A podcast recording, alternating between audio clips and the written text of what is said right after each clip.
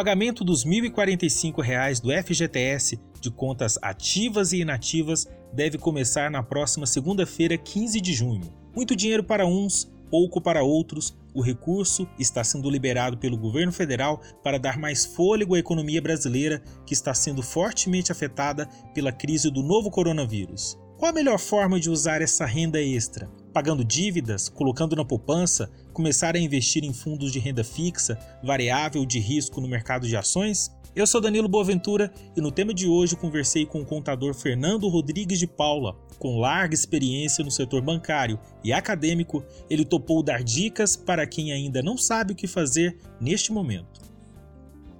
Sou Fernando, sou formado em Ciências Contábeis, com pós-graduação em, em, Auditoria e Perícia Contábil. Eu atuo, atuei no banco, em bancos, né, durante 10 anos. Comecei a trabalhar no Banco de Bens, depois eu fui para o Unibanco, depois eu cheguei até o Itaú. Em paralelo a essa carreira, eu sempre também atuei na área da docência, né? Então, desde 2005 eu também atuo como professor universitário e até o ano passado eu cheguei na coordenação do curso também de Ciências Contábeis. No mercado financeiro, na parte de educação financeira, eu me considero mais como autodidata, apesar de ter feito vários cursos, inclusive é, alguns cursos online, alguns cursos presenciais. Fernando, a gente está muito próximo do momento em que o governo federal vai autorizar o pagamento e o saque de mil e pouquinho do seguro-desemprego. Para quem está precisando do dinheiro, né, e até mesmo para quem não está precisando do dinheiro, o que é melhor? Usar esse dinheiro extra, vamos assim dizer, para pagar dívida ou é melhor ele poupar essa renda que ele vai ter agora em junho para algum momento mais difícil no ano?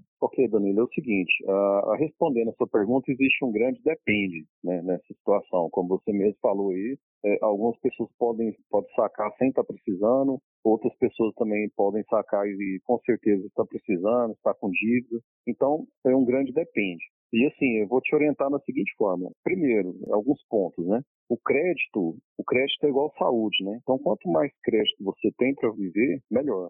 Então, assim, é, na situação, o camarada ou a pessoa, cidadão, está devendo, está com devendo cheque especial, cartão de crédito, é interessante que ele faça a quitação desses valores, pelo simples fato de que não existe nenhum tipo de investimento, ou de aplicação, ou de poupança, que vai render mais do que os juros de um, de um cheque especial ou de um cartão de crédito. Então, assim, em primeiro, primeiro lugar, saber exatamente quanto você deve. Em segundo lugar, tentar negociar o máximo, né? E aí sim fazer de preferência quitar tudo ou conseguir quitar o máximo possível. Como eu te expliquei antes, é, não existe nenhum tipo de investimento ou de aplicação que você faça que vai te dar um retorno maior do que você ter um desconto de juros e você estancar essa cobrança de juros. Né? E aí sim você pode voltar a ter crédito para consumir. Entendi. Ah, entendeu? E assim, aí esse é o primeiro caso, né? Primeiro, primeiro ponto. Agora, segundo ponto, se o cidadão tem essa possibilidade de sacar o FGTS, não tem dívida, está tá organizado, é interessante fazer o saque? Sim,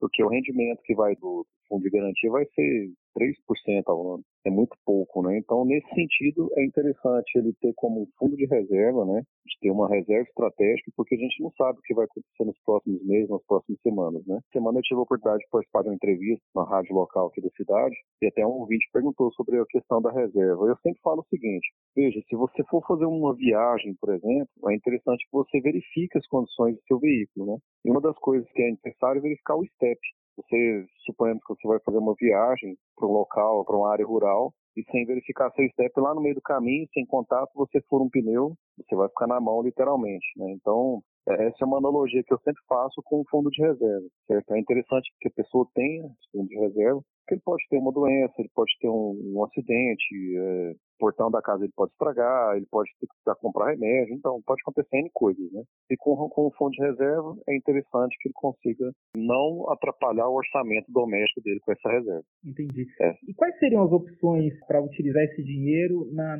na possibilidade dele ser um dinheiro extra e a pessoa não precisar dele nesse momento? Ó, nesse caso, ele sacando o FGTS, É, o primeiro básico de tudo seria poupança, né? Talvez algum, alguns seus ouvintes aí, alguns, alguns seus seguidores, vai achar ruim essa recomendação, mas a poupança é o primeiro momento, assim, ó, é a primeira aplicação que você tem o dinheiro na mão rápido. É aquele dinheiro que você pode sacar no sábado à tarde, por exemplo. Então, é, a reserva tem que ter essa liquidez, né? essa possibilidade de um saque rápido. Agora, se for uma pessoa mais sofisticada, se ela já tem um planejamento financeiro, se ela sabe exatamente quanto que ela ganha e quanto que ela gasta, aí ela pode também é, aplicar no Tesouro Direto, no Tesouro Selic, aplicações que têm liquidez mais rápida. Um fundo DI, por exemplo, de vários bancos que a gente tem aí hoje, é, bancos online, né, você também consegue ter uma liquidez rápida. Aí lembrando que a liquidez é aquele momento que você consegue sacar o dinheiro rápido. O melhor exemplo que eu sempre gosto de falar é o seguinte, você precisa sacar um dinheiro agora, sábado, três horas da tarde. Você vai lá no caixa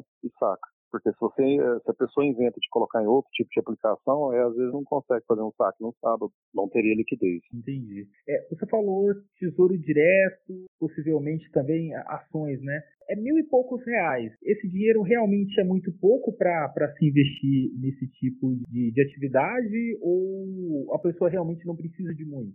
Não, assim, Dani, só corrigindo, eu falei, é, eu falei um fundo DI, né? Fundo de CDI, alguma coisa assim. Ações é um investimento mais sofisticado, né? Uhum. É uma renda variável que algumas pessoas pensam que só variam para cima, né? Não é isso. A Bolsa de Valores passou por um momento aí que chegou a 60 mil pontos e hoje está próximo a chegar a 100 mil pontos. Então ela é muito volátil. Você está dizendo que ela é um investimento de risco, então? É um investimento, é um investimento de risco e muito volátil. Qualquer tipo de informação, né? A gente está vivendo uma pandemia aí, pode é, amanhã ou na segunda-feira ou no domingo mesmo já fazer um efeito cascata. Então ele é muito volátil. Eu não recomendaria para uma pessoa investir um valor desse em mercado de ações sem antes estudar, porque é, hoje está muito na moda, né? Você entra no, no, nas redes sociais, está muito na moda a pessoa falar que virou um investidor, virou um trader, né? Então, assim, na verdade, é, eu vejo que falta muita informação. Eu já, eu já estudo tem mais de seis anos e eu sempre vejo que eu tenho muito mais coisa para aprender, tá? Então, assim, cautela, não existe milagre, é, não existe almoço grátis. E, assim, sempre estar tá estudando é, que tipo de investimento, como funciona, para a pessoa começar a investir. Então, assim, isso, isso, é sobre ações. Agora, tesouro direto, você consegue investir direto no seu banco, banco todos os bancos têm acesso ao tesouro direto. O tesouro direto Ou, já não é de risco, né? O tesouro direto ele tem parte de renda fixa e parte de renda variável. Existem vários tipos de títulos né, disponíveis para você fazer investimento. Você poderia explicar tesouro... para a gente a diferença, tanto do, ah, da, da renda fixa quanto da renda variável, pensando no tesouro? O tesouro direto na renda variável, ele segue um índice, ele segue é, é um indexador. Então, existe o Tesouro Selic. Qual é a vantagem do Tesouro Selic para uma poupança? É Danilo, é o seguinte, a poupança ela é bem básica. Se você depositar hoje, dia 10, mil reais na poupança, ela vai passar o mês todinho, ela vai ficar até dia 10 do próximo mês, ela receber o rendimento, ou seja, ela só recebe o rendimento na data do aniversário. Então, se o investidor, se o cidadão colocar lá mil reais no dia 10, somente 10 do, do próximo mês é que ela vai receber aquela correção é, da poupança, que hoje está bem muito baixa. Né? Já o Tesouro Selic, não, ela tem uma correção diária, seria a, a principal vantagem. Apesar de serem valores equivalentes, quase próximos um ao outro, tanto a poupança quanto o Tesouro Selic, a principal vantagem que eu vejo é o rendimento diário. A poupança ela tem que esperar SAR, o aniversário, para você ter o rendimento. Então, a diferença do, do rendimento fixo para o rendimento variável. O rendimento variável ele tem um indexador que não é garantido. Ele pode variar para baixo, quando pode variar para cima. O rendimento fixo não. Quando você é, aplica no Tesouro Direto um rendimento pré-fixado, na contratação você já sabe, olha, eu vou aplicar aqui que vai me render 3% ao ano mais a Selic. Então, assim, ele tem uma parte fixa e uma parte variável. Ou eu posso também fazer um investimento no Tesouro Selic, ah, desculpa, no Tesouro Direto, pré-fixado. Olha, se eu levar esse investimento até 2025, até 2028, eu vou receber 9% ao ano. Ele é pré-fixado, ele é determinado. Independente de, de vírus, de, de guerra, se é o presidente X ou se é o presidente Y, independente do que aconteça, o rendimento fixo ele está garantido pelo critério dele mesmo, né? pela forma que ele foi contratado, pelo tipo de investimento. Não sei se você conseguiu entender o que eu te falei. Entendi. Fernando, para a pessoa que está interessada, então, nesses dois tipos que você comentou com a gente, ela precisa precisa procurar o próprio banco ou ela precisa de uma consultoria, de uma agência para fazer esse tipo de investimento? Danilo, eu sou do, do, seguinte ponto de vista, né? Eu prefiro que a pessoa entenda e faça seus próprios investimentos. Eu tenho alguns, é, por exemplo, amigos que estão fora do país, algumas outras pessoas que sempre estão me pedindo ajuda para montar uma estratégia, para montar uma carteira. É, ok, eu consigo negociar, consigo assessorar eles, mas assim, eu sou do, do seguinte ponto de vista. Quando você consegue entender o que você está fazendo, você fica menos suscetível a, a, cair em golpe, a cair em conto do vigário, a entrar em pirâmide financeira, né? Porque, assim, é, o investimento, existe algumas frases é, clássicas, né? Quando você faz investimento, eu sempre penso em longo prazo. Então, assim, o investimento, ele, ele não é uma questão de emoção. Alguns autores que eu, que eu pesquisei, que eu já li, eles falam da seguinte forma: o investimento de longo prazo é tão interessante quanto você vê uma árvore crescendo. Não tem muita graça você ficar vendo uma árvore crescer até ela crescer e dar frutos, né? Mas um dia ela vai dar frutos. A regra que eu uso, você tem que saber, primeiro, dominar suas finanças. Quando você receber seu dinheiro, fazer o pagamento primeiro para você, tirar uma parte para investir e focar no seu trabalho, certo? O investimento ele só vai potencializar o seu ganho no futuro e a sua boa aposentadoria.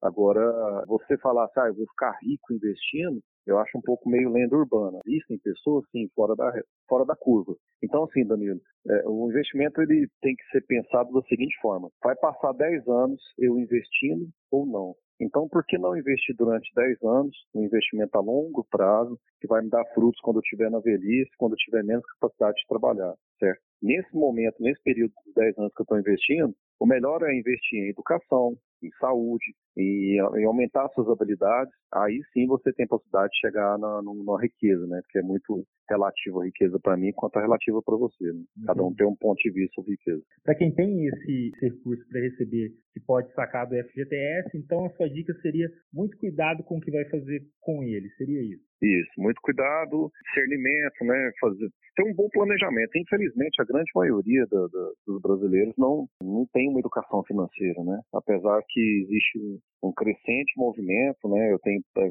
recebido muitos convites para participar de, de, debate, ou igual você está fazendo aí, uma entrevista sobre educação financeira, certo? De modo em geral, é, essa, essa geração que está vindo, elas estão recebendo uma educação financeira melhor do que a geração de quando eu vim, certo? E assim, existem também muito exagero no consumo, né? Hoje as pessoas querem ter e não ser. Então é isso. Se você, a pessoa que está ouvindo essa entrevista aí vai estar tá recebendo dinheiro, é sempre bom ter uma reserva, né? Primeiro, quitar suas dívidas dentro do possível, fazer um planejamento e investir, né? E assim, Danilo, só assim, para dar outra dica para você é o seguinte: quando a pessoa tem problema financeiro, não é aumentando a renda dela que ela vai deixar de ter problema financeiro. Existe um ditado que fala que quem não cuida de um tostão não vai dar conta de cuidar de um milhão. Essas são as dicas que eu passo para você. Então tá certo. Fernando, muito obrigado, viu? Estou à disposição, cara. Se precisar de mais alguma coisa aí, a gente está à disposição. O tema de hoje é um podcast do Portal 6 com produção de Gabriela Lícia e edição de Vanúbia Correia. Você pode ouvir nossas entrevistas, análises e bate-papos na sua plataforma preferida como Spotify, Google Podcast e Apple Podcast. Antes de me despedir, aproveito para lembrar que o saldo do FGTS pode ser consultado no site da Caixa Econômica Federal e também por aplicativo. É isso, até o próximo tema.